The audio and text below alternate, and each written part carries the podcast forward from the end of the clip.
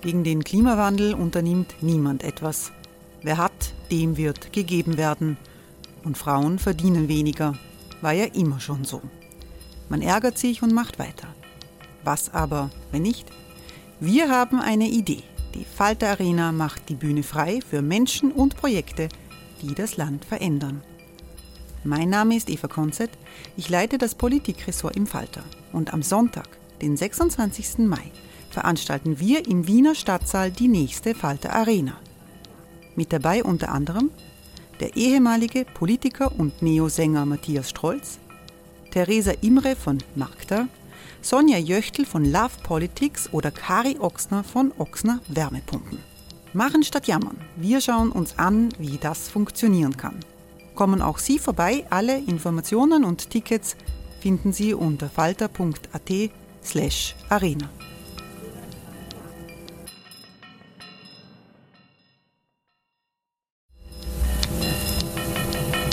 Falter-Podcasts werden durch Werbung unterstützt. Das hilft bei der Finanzierung unseres journalistischen Angebots. Millions of people have lost weight with personalized plans from Noom, like Evan, who can't stand salads and still lost 50 pounds. Salads generally for most people are the easy button, right? For me, that wasn't an option. I never really was a salad guy. That's just not who I am. But Noom worked for me. Get your personalized plan today at Noom.com. Real Noom user compensated to provide their story. In four weeks, the typical Noom user can expect to lose one to two pounds per week. Individual results may vary.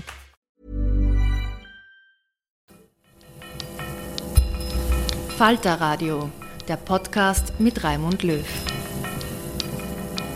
Sehr herzlich willkommen, meine Damen und Herren, im Falter. Die innenpolitische Situation in Österreich ist so verhärtet wie schon lange nicht. Die Staatsanwaltschaft ermittelt gegen den Bundeskanzler, gegen den Finanzminister, auch andere Spitzenpolitiker der ÖVP.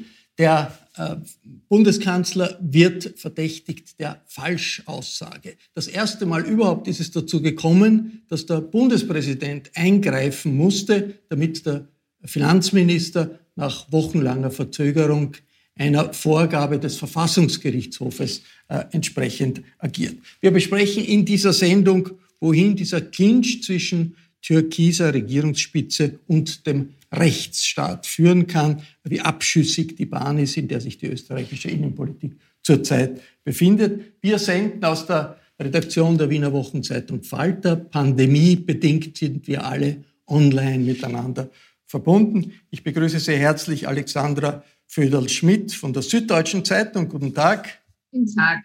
Frau Föderl-Schmidt ist, ist stellvertretende Chefredakteurin der Süddeutschen Zeitung. Ich freue mich, dass aus Tirol Franz Fischler mit dabei ist. Guten Tag. Grüß Gott. Herr Fischler ist Europapolitiker und war, wie nicht ganz unbekannt ist, lange Zeit Landwirtschaftskommissar in Brüssel. Und ich begrüße von der Presse Ulrike Weiser. Hallo. Hallo, danke schön für die Einladung. Frau Weiser ist Innenpolitikjournalistin in der Redaktion der Presse und aus der Falter-Redaktion ist Nina Horacek mit dabei. Hallo. Hallo. Frau Horacek ist Chefkorrespondentin des Falter. Frau Föderl-Schmidt, Sie schreiben in der Süddeutschen Zeitung, die Regierung in Österreich hat das Land in eine veritable Verfassungskrise hineinmanövriert. Das ist ein, ein, eine sehr, sehr starke Aussage. Was ist das Gefährliche an der gegenwärtigen innenpolitischen Situation in Österreich aus Ihrer Sicht? Eines der Prinzipien äh, eines demokratischen Staates ist die Gewaltenteilung. Und wenn ein Vertreter der Exekutive äh, tatsächlich versucht, äh, die Legislative äh, auszubremsen und zu ignorieren, wie es im Fall der Mitglieder der Bundesregierung im Umgang mit dem Parlamentarischen Untersuchungsausschuss passiert, dann ist das eine gefährliche Entwicklung. Und dazu kommt, dass eben sich Mitglieder dieses Ausschusses auch an das Verfassungsgericht wenden mussten, um die Herausgabe von Material zu erzwingen. Auch da wurden Vorgaben und klare äh, Entscheide ignoriert von Seiten der Regierungs Mitglieder, in diesem Fall Finanzminister Blümel. Ähm, Herr Kurz, äh, der Bundeskanzler, hat äh, etwas anders gelöst, indem er über 600 äh, Stellungnahmen von Kanzleramtsmitarbeitern übermittelt hat, die äh, alle versichern, es gebe kein Material, nichts Relevantes, auch etwas, was eben nicht ihm zusteht zu entscheiden. Ähm, dann ist das ein Zustand, der äh, besorgniserregend ist. Und wenn man von außen im Moment auf äh, Österreich schaut, dann ist das eine Gemengelage, die tatsächlich ähm, ja, einzigartig ist äh, in dieser Konstellation äh, in der Nachkriegsgeschichte. Und äh, generell, ähm, es zeugt von, vom Umgang mit einem, mit dem Rechtsstaat von Seiten von Regierungsmitgliedern. Ähm, ja, das ist besorgniserregend tatsächlich. Herr Fischler, für österreichische äh, Zuschauerinnen und Zuschauer, Beobachter der Innenpolitik, ist da sehr viel innenpolitischer Kleinkrieg. Wenn man die große Sicht äh, sich ansieht, wie das äh, Frau Föderl-Schmidt macht, sehen Sie, denn ist der Rechtsstaat gefährdet aus Ihrer Sicht durch diese verschiedenen einzelnen Schritte der türkisen Parteispitze? Ich glaube, man sollte hier ein bisschen unterscheiden äh, weil äh, der Fall des Bundeskanzlers ist nicht identisch mit äh, dem Fall des Finanzministers. Im Falle des Finanzministers hat die Frau Föder-Schmidt zu Recht darauf hingewiesen, dass da ja ein Verfassungsbruch evident ist und auch vom Verfassungsgerichtshof festgestellt. Und äh, zwar dadurch, dass eben der Finanzminister der Aufforderung äh, des äh, Ver Verfassungsgerichtshofs äh, Hofes nicht rechtzeitig äh, nachgekommen ist und dass es also dann sogar eine Exekutionsdrohung äh, gegeben hat. Also da ist es offenkundig, dass die Verfassung nicht eingehalten wurde vom Finanzminister. Und da geht es also jetzt um die Frage sozusagen, was sind die Schlussfolgerungen, die man daraus zieht. Im Fall des Bundeskanzlers da geht es ja darum, dass ein Verdacht der Falschaussage primär besteht. Also der Verfassungsgerichtshof hat in Bezug auf den Bundeskanzler, was Aktenlieferungen anbetrifft, ja noch, äh, noch jedenfalls nicht eingegriffen. Aber äh, der, Punkt, äh, der Punkt ist schon, äh, dass es äh, eine solche große Zahl, weil es geht ja nicht nur um diese beiden Fälle, sondern es gibt ja noch eine Reihe andere. Also eine so große Zahl von rechtlichen und politischen Problemen im Zusammenhang mit Spitzenfunktionären der, der, österreichischen Politik hat es, so also, glaube ich, tatsächlich kaum einmal gegeben. Und äh, die Schwierigkeit ist jetzt, also, dass man äh, in der Debatte, die momentan in Österreich läuft, sehr stark politische Fragestellungen mit rechtlichen Fragestellungen vermengt, zum Teil auch bewusst. Und äh, das tut der Sache, glaube ich, nicht gut. Also ich würde dafür plädieren, dass man also einfach einmal äh, die Sachen nimmt, wie sie sind. Sie sind ohne die schwer genug. Also man braucht da nichts äh, zusätzliches vermuten und dergleichen mehr. Mit Vermutungen, glaube ich, kommt man hier nicht äh, weiter. Und äh, jetzt ist eigentlich hier Handeln angesagt. Und da sind eines möchte ich vielleicht noch äh, darauf hinweisen. Ja. Äh, mir hat sehr gut gefallen äh, der Kommentar, den vor einigen Tagen der frühere Sektionschef des Bundeskanzleramtes Matzka geschrieben hat, wo er also tatsächlich darauf aufmerksam macht, und das ist die eigentliche Antwort auf Ihre Frage, Herr Löw, äh, nämlich, dass es relativ schnell gehen kann, wenn solche Staatsorgane die niemanden mehr über sich haben, die also tatsächlich die obersten Organe sind, wenn die sich nicht verfassungskonform und verfassungsgetreu verhalten. Weil diese haben ja zum Unterschied von einem Durchschnittsbürger einen Eid abgelegt, dass sie getreulich die Verfassung einhalten werden. Und äh, wenn es also hier zu Brüchen kommt oder zu Vergehen kommt, dann ist das tatsächlich gravierend. Da hat der Herr Matzka ja unter anderem darauf hingewiesen, äh, wie schnell es gehen kann, indem er einen Vergleich mit dem Jahr 1933 gemacht hat. Also es ist schon eine sehr ernste Sache und eine sehr ernste Lage, die, äh, die man nicht auf die leichte Schulter nehmen darf. Äh, Frau Weiser äh, aus der ÖVP heißt, das ist alles Menschenhatz gegen den Bundeskanzler Kurz. Wie fest steht die ÖVP hinter diesem Kurs von Kurz und Blümel? Hm, naja, also was mich, ähm, was ich interessant fand und was mich auch irritiert hat, ist, ähm, dass ähm, bei uns im Interview ähm, die Ministerin Köstinger, aber auch andere ÖVP-Politiker umgehend ausgeschlossen haben, dass der Kanzler zurücktreten würde, auch wenn er verurteilt wird.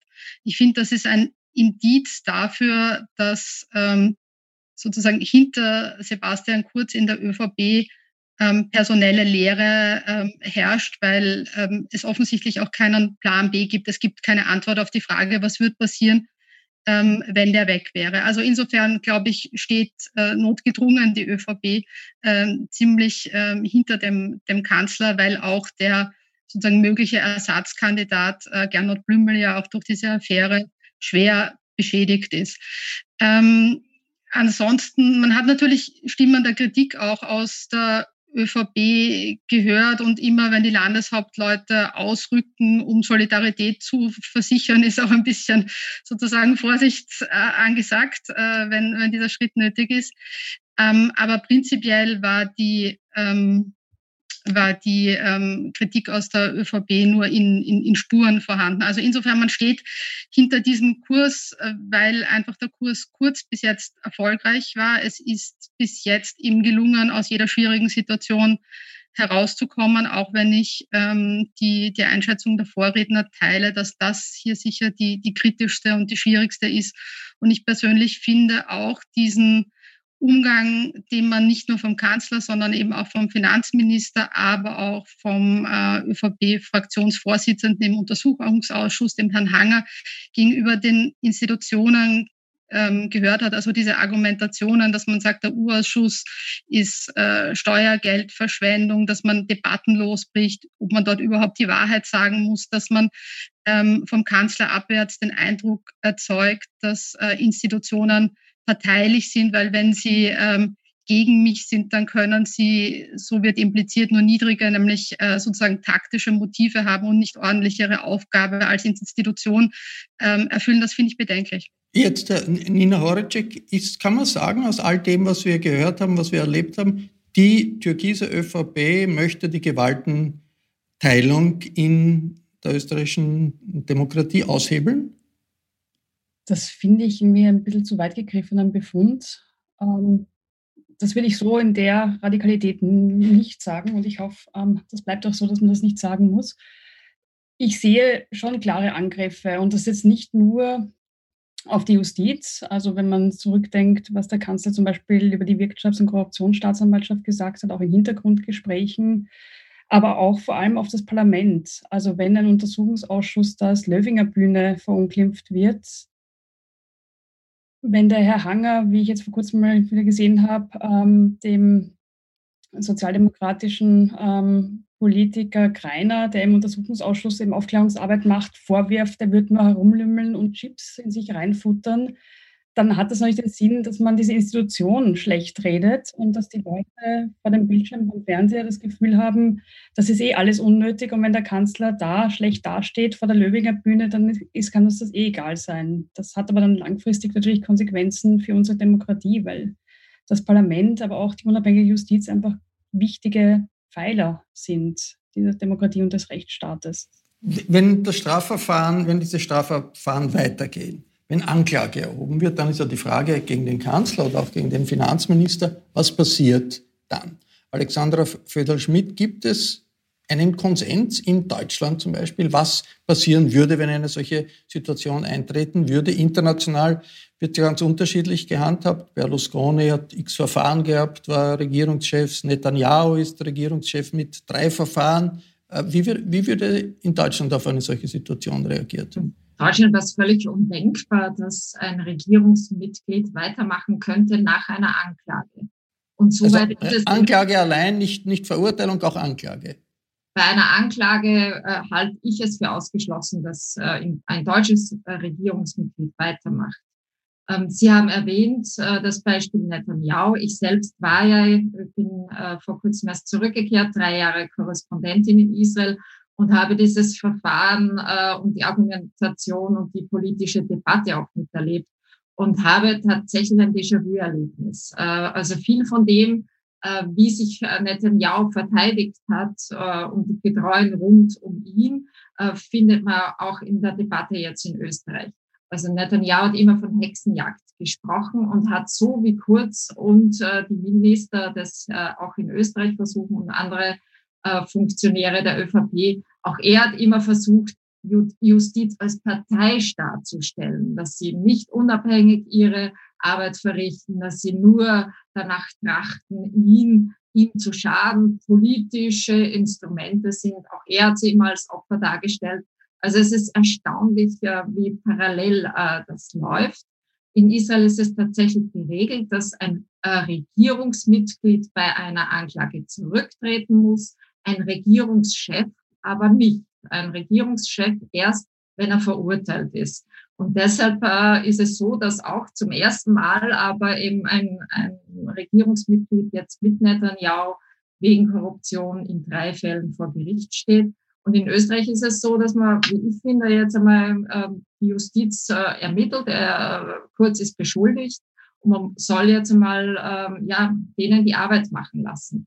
Aber äh, was ich schon finde, und da bin ich ein bisschen schärfer wahrscheinlich in, in der Beurteilung als äh, Nina Horacek, ich glaube tatsächlich, dass hier versucht wird, die Gewaltenteilung auszuhebeln. Ich glaube, dass es ein, eine Verfassungskrise zumindest provoziert wird in, mit diesen Angriffen auch gegen ähm, das Verfassungsgericht, gegen die Höchstrichter.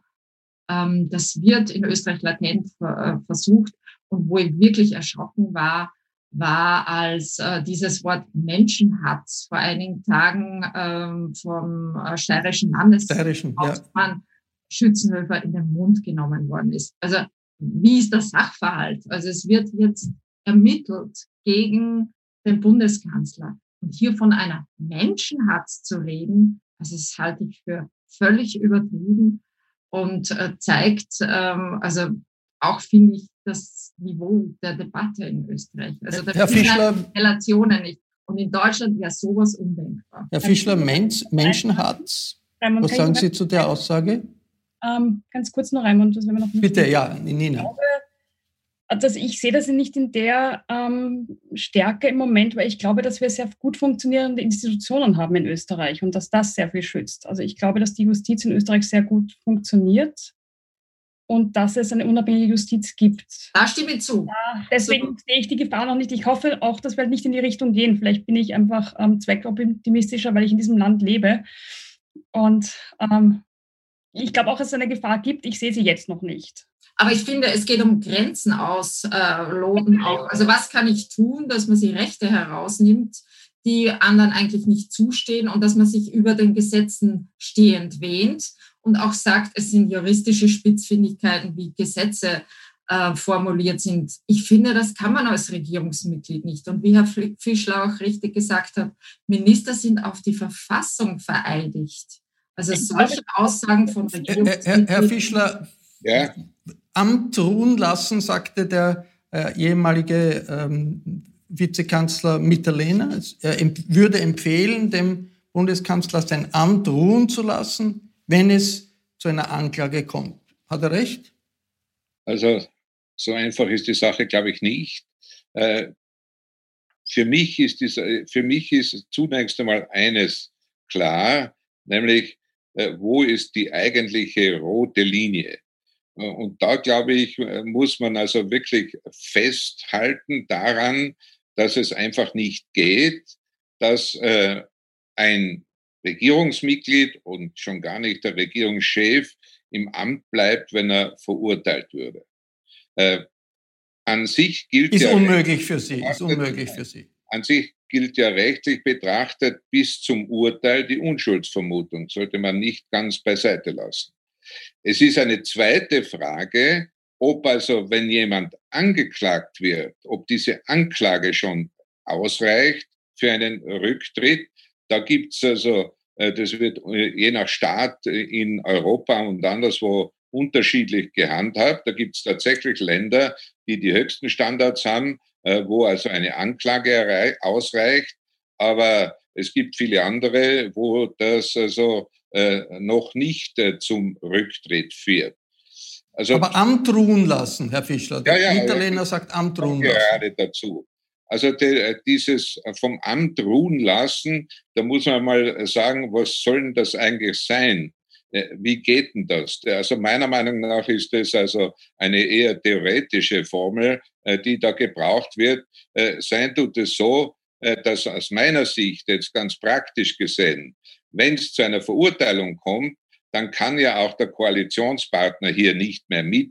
Dann gibt's also kein Ruhen des Amtes, sondern dann gibt's Neuwahlen, ja, und äh, sonst nichts. Und auch, äh, es könnte durchaus auch sein, wenn, äh, wenn also eine Anklage erhoben wird, also dass also dann äh, der, wer, wer wird dann der Regierungschef äh, statt des Bundeskanzler, wenn äh, sein Mandat ruht. Also auch da äh, wenn man sich äh, dazu entscheiden würde, dass also hier auch die Anklage genügt für einen, dann ist es auch de facto ein Rücktritt und dann wird es ebenfalls Neuwahlen geben. Und was also dann nach den Wahlen ist, das ist also, glaube ich, ebenfalls eine Sache, die man hier mit in Betracht ziehen muss. Denn man sollte nicht vergessen, dass ja äh, den Bundeskanzler äh, sonst niemand vorschlägt, außer der Bundespräsident. Das heißt also, wenn also dieser Fall eintreten würde, dann äh, geht sehr viel Verantwortung an den Bundespräsidenten, der den Vorschlag äh, für den nächsten Bundeskanzler äh, machen muss. Und da kann ich mir auch dann vorstellen, dass also der Bundespräsident sagt, nein, einen, einen Vorbestraften, den werde ich nicht zum Bundeskanzler vorschlagen. Ich glaube, das ist ein wichtiger Punkt. Aber jetzt für diese Zwischenphase bei der Anklage, da sollte man, glaube ich, auch sich ein bisschen daran erinnern, dass das äh, früher einmal ziemlich anders gehandhabt wurde, weil zum Beispiel noch in den 70er Jahren, also äh, wie, Bundes, äh, wie Kreisky Bundeskanzler war, da hat der äh, Bundeskanzler Kreisky immer, wenn er Regierungschef war, sein Mandat als Abgeordneter beibehalten. Das heißt, er hat sich also weiter auch als Kanzler äh, die Immunität gesichert. Das ist bei den jetzigen Regierenden nicht mehr der Fall. Aber ich denke, dass also Bruno Kreisky gute Gründe gehabt hat, warum er das äh, gemacht hat. Also da ist die Sache wesentlich schwieriger und da kann man, glaube ich, also tatsächlich unterschiedliche Positionen argumentieren. Aber noch einmal, also wenn man die höchsten Standards anwendet, äh, die in Europa derzeit ausgeübt werden in solchen Zusammenhängen, dann hat äh, die Frau Föderl-Schmidt recht. Und äh, wenn man also eher mittlere, würde ich mal sagen, Standards anwendet, dann ist nicht automatisch eine Anklage auch ein Rücktritts, eine Rücktrittsaufforderung. Aber wie ist Ihre Position, Herr Fischler? Meine Position ist also, ich bin hier mehr für Klarheit, ja. Und ich bin also äh, mehr dafür, dass man diese harte rote Linie äh, beibehält. Also da bin ich nicht der, der Meinung derer, die sagen, auch wenn er verurteilt würde, äh, kann er weiter im Amt bleiben. Das geht aus meiner Sicht nicht. Aber Anklage, im Fall einer Anklage, was ist da Ihre Position? Ja, im Fall einer Anklage bin ich der Meinung, äh, schauen Sie, da geht es ja nicht mehr darum, äh, man kann davon ausgehen, würde ich sagen, äh, dass er im Falle einer Anklage äh, die Staatsanwaltschaft geprüft hat, die Frage, ob er die Unwahrheit gesagt hat oder nicht. Ja? Und man kann wahrscheinlich davon ausgehen, dass es sehr wahrscheinlich ist, dass er im Falle einer Anklage man der von der Staatsanwaltschaft her der Meinung ist, dass er die Unwahrheit gesagt hat.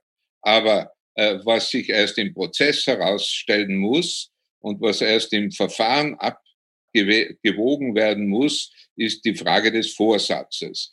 Die steht äh, zum Zeitpunkt der, Anklage, äh, der Anklageerhebung noch nicht eindeutig fest. Und deswegen bin ich eigentlich ganz ehrlich gesagt dagegen, dass man automatisch, dass man diese Automatik hier hat, äh, sobald Anklage erhoben wird, äh, muss jemand zurücktreten. Ryan Reynolds here from Mint Mobile. With the price of just about everything going up during inflation, we thought we'd bring our prices down. So to help us, we brought in a reverse auctioneer, which is apparently a thing. Mint Mobile unlimited premium wireless. Have to get 30, 30, bit to get 30, bit to get 20, 20, 20, bit to get 20, 20, bit to get 15, 15, 15, 15 just 15 bucks a month. So, Give it a try at mintmobile.com/switch. slash $45 up front for 3 months plus taxes and fees. Promo rate for new customers for limited time. Unlimited more than 40 gigabytes per month slows. Full terms at mintmobile.com. Frau Weiser, noch einmal zum Thema Menschenhatz. Eine Menschenhatz gegen äh, Kurz. Frau Weiser, ist das äh, wirklich Ausdruck der Haltung aller Landeshauptleute in der ÖVP? Das ist ja schon ein, ein, ein Zündeln auch mit dem, was hier jetzt passiert. Es ist ein rechtsstaatliches Verfahren, es ist eine politische Auseinandersetzung und da sagt ein mächtiger ÖVP-Mann, das ist Menschenhatz. Das ist schon ein bisschen, das ist außerhalb des Rahmens einer normalen politischen Auseinandersetzung, oder? Steht da die gesamte ÖVP-Führung dahinter aus Ihrer Einschätzung? Ist jetzt äh, schwierig zu sagen. Da, dazu müsste ich mich jetzt mit jedem einzelnen Landes, äh, ÖVP-Landeschef unterhalten haben äh, und mit ihm auch ein, ein, sozusagen so ein Vertrauensverhältnis äh, haben, dass er mir seine ehrliche Einschätzung Na, Ihr Eindruck als Innenpolitikredakteur. Also mein, mein, mein, mein Eindruck ist, dass die ÖVP hier einen sehr pragmatischen äh, Zugang hat. Also es, es geht darum, was sozusagen der Partei nutzt. Und die Partei kann sich, glaube ich, auch noch erinnern, wie die Zeit vor Sebastian Kurz war. Er hat ihr Erfolg gebracht. Ähm, das steht außer, außer Streit. Und ähm, ich glaube, er versteht es auch ganz gut, ähm, dieses sozusagen dieser, dieser Taktik, ähm, die Feinde von außen einern uns nach innen ähm, anzuwenden. Ob das jeder mit reinem Herzen mitträgt, nein, sicher, sicher nicht. Es wird, glaube ich, viele geben, die ähm, das Verhalten zum Beispiel von Gernot Blümel gegenüber dem Verfassungsgerichtshof, diesen, diesen Eiertanz und dieses äh, sozusagen dieses Rauszögern der Lieferung und das Warten mit den gepackten Kisten ähm, vielleicht ein bisschen peinlich und unredlich äh, fanden. Es wird viele gegeben haben, die sich wahrscheinlich über die Kirchenchats aufgeregt äh, haben und gefunden haben, so, so geht man nicht mit Institutionen um. Aber das, was die sich persönlich denken, ist nicht das, was die Strategie der ÖVP nach außen ist. Die Strategie der ÖVP nach außen ist, dass man sozusagen ziemlich Mauern. eisern zusammenhält und da auch sehr schmerzbefreit ist. Das sieht man ja auch bei diversen Interviews, die äh, ÖVP-Politiker geben. Da sozusagen nimmt man es auch in Kauf, dass man vielleicht achselzuckend manchmal eine, eine schlechte Figur macht oder Positionen äh, verteidigt, hinter denen man nicht ganz steht. Aber da ist man schon sehr diszipliniert. Nina Horacek, was würde es für die Grünen heißen, wenn es zu einer Anklage gegen den Bundeskanzler kommt? Ja, ganz praktisch kann man davon ausgehen, wenn es zu einer Anklage kommt, wird es auch einen Misstrauensantrag im Parlament geben. Und das wird natürlich für die Grünen sehr, sehr schwierig, wie sie sich da entscheiden. Also es klingt im Moment alles eher in Richtung, ähm, wir stützen den Kanzler weiter. Also auch, dass zum Beispiel die Grünen jetzt nicht für eine Verlängerung des Untersuchungsausschusses mit mitstimmen werden, sondern sagen, okay, die Opposition soll einfach einen neuen Untersuchungsausschuss einleiten, was natürlich bedeutet, man fängt wieder bei Null an, man muss alles vernichten und ähm, also es gibt ganz viel Material, das noch nicht gesichtet werden konnte, ist auch so ein Zeichen. Es reichen aber im Parlament sechs von insgesamt 26 grünen Abgeordneten, die sich denken, da können wir nicht mehr mit. Also dass dann die Regierung keine Mehrheit mehr hat. Und das wird natürlich auch wieder dazu führen, dass ähm, Türkis-Grün vorbei wäre.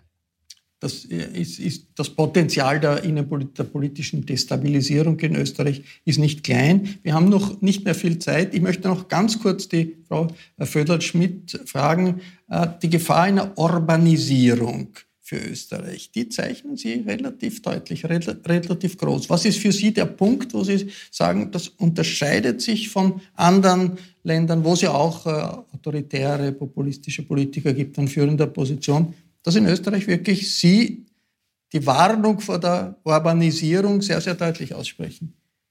Ja, ich finde, der Umgang in, äh, mit der Justiz, äh, die Kritik an den Institutionen, äh, das haben wir ja jetzt auch diskutiert, das ist schon etwas, was in diese Richtung weist. Und etwas ist auch der Umgang mit den Medien. Also, dass man schon versucht, eben sehr stark äh, Kontrolle auszuüben. Ähm, natürlich ist es in Österreich zum Glück noch nicht so weit, äh, dass eben Medien auf die Art und Weise, wie in Ungarn gegängelt werden, wo tatsächlich wie zuletzt äh, bei Clubradio Lizenzen entzogen werden. Ähm, aber es ist schon ähm, ja eine, eine Form ähm, der, der Kontrolle, die versucht wird auszuüben, auch über die Medien. Äh, Und, Herr, Herr äh, Fischler, ganz, ganz kurz, Urbanisierung, eine größere Gefahr ist, dass vielleicht viele in der ÖVP wahrhaben wollen? Ganz kurz. Urbanisierung bedeutet für mich, äh, dass man anfängt, äh, Grund- und Menschenrechte in Frage zu stellen, was in Ungarn tatsächlich der Fall ist. Und da gehören, gehört natürlich auch die Freiheit der Medien dazu. Und hier äh, muss man schon ganz klar sagen, wäre den Anfängen.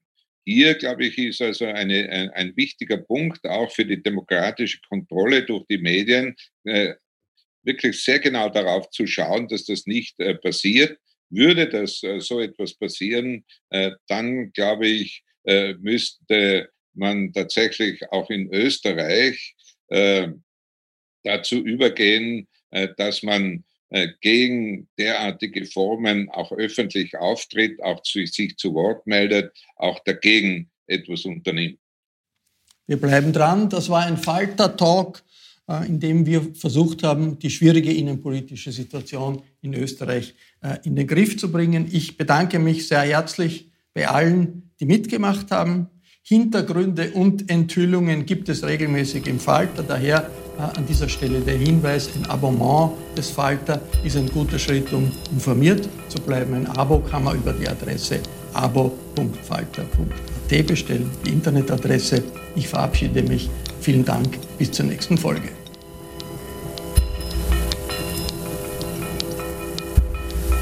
Sie hörten das Falterradio, den Podcast mit Raimund Löw.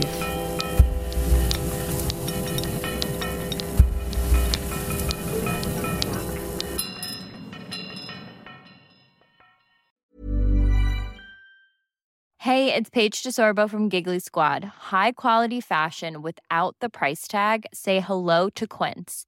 I'm snagging high-end essentials like cozy cashmere sweaters, sleek leather jackets, fine jewelry, and so much more. With Quince being 50 to 80% less than similar brands.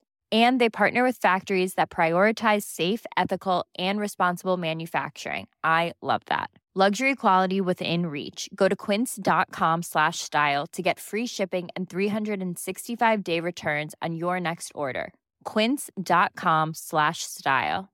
Imagine the softest sheets you've ever felt. Now imagine them getting even softer over time. That's what you'll feel with Bowl and Branch's organic cotton sheets. In a recent customer survey, 96% replied that Bowl and Branch sheets get softer with every wash. Start getting your best night's sleep in these sheets that get softer and softer for years to come. Try their sheets with a 30-night guarantee. Plus, get 15% off your first order at bowlandbranch.com. Code BUTTERY. Exclusions apply. See site for details.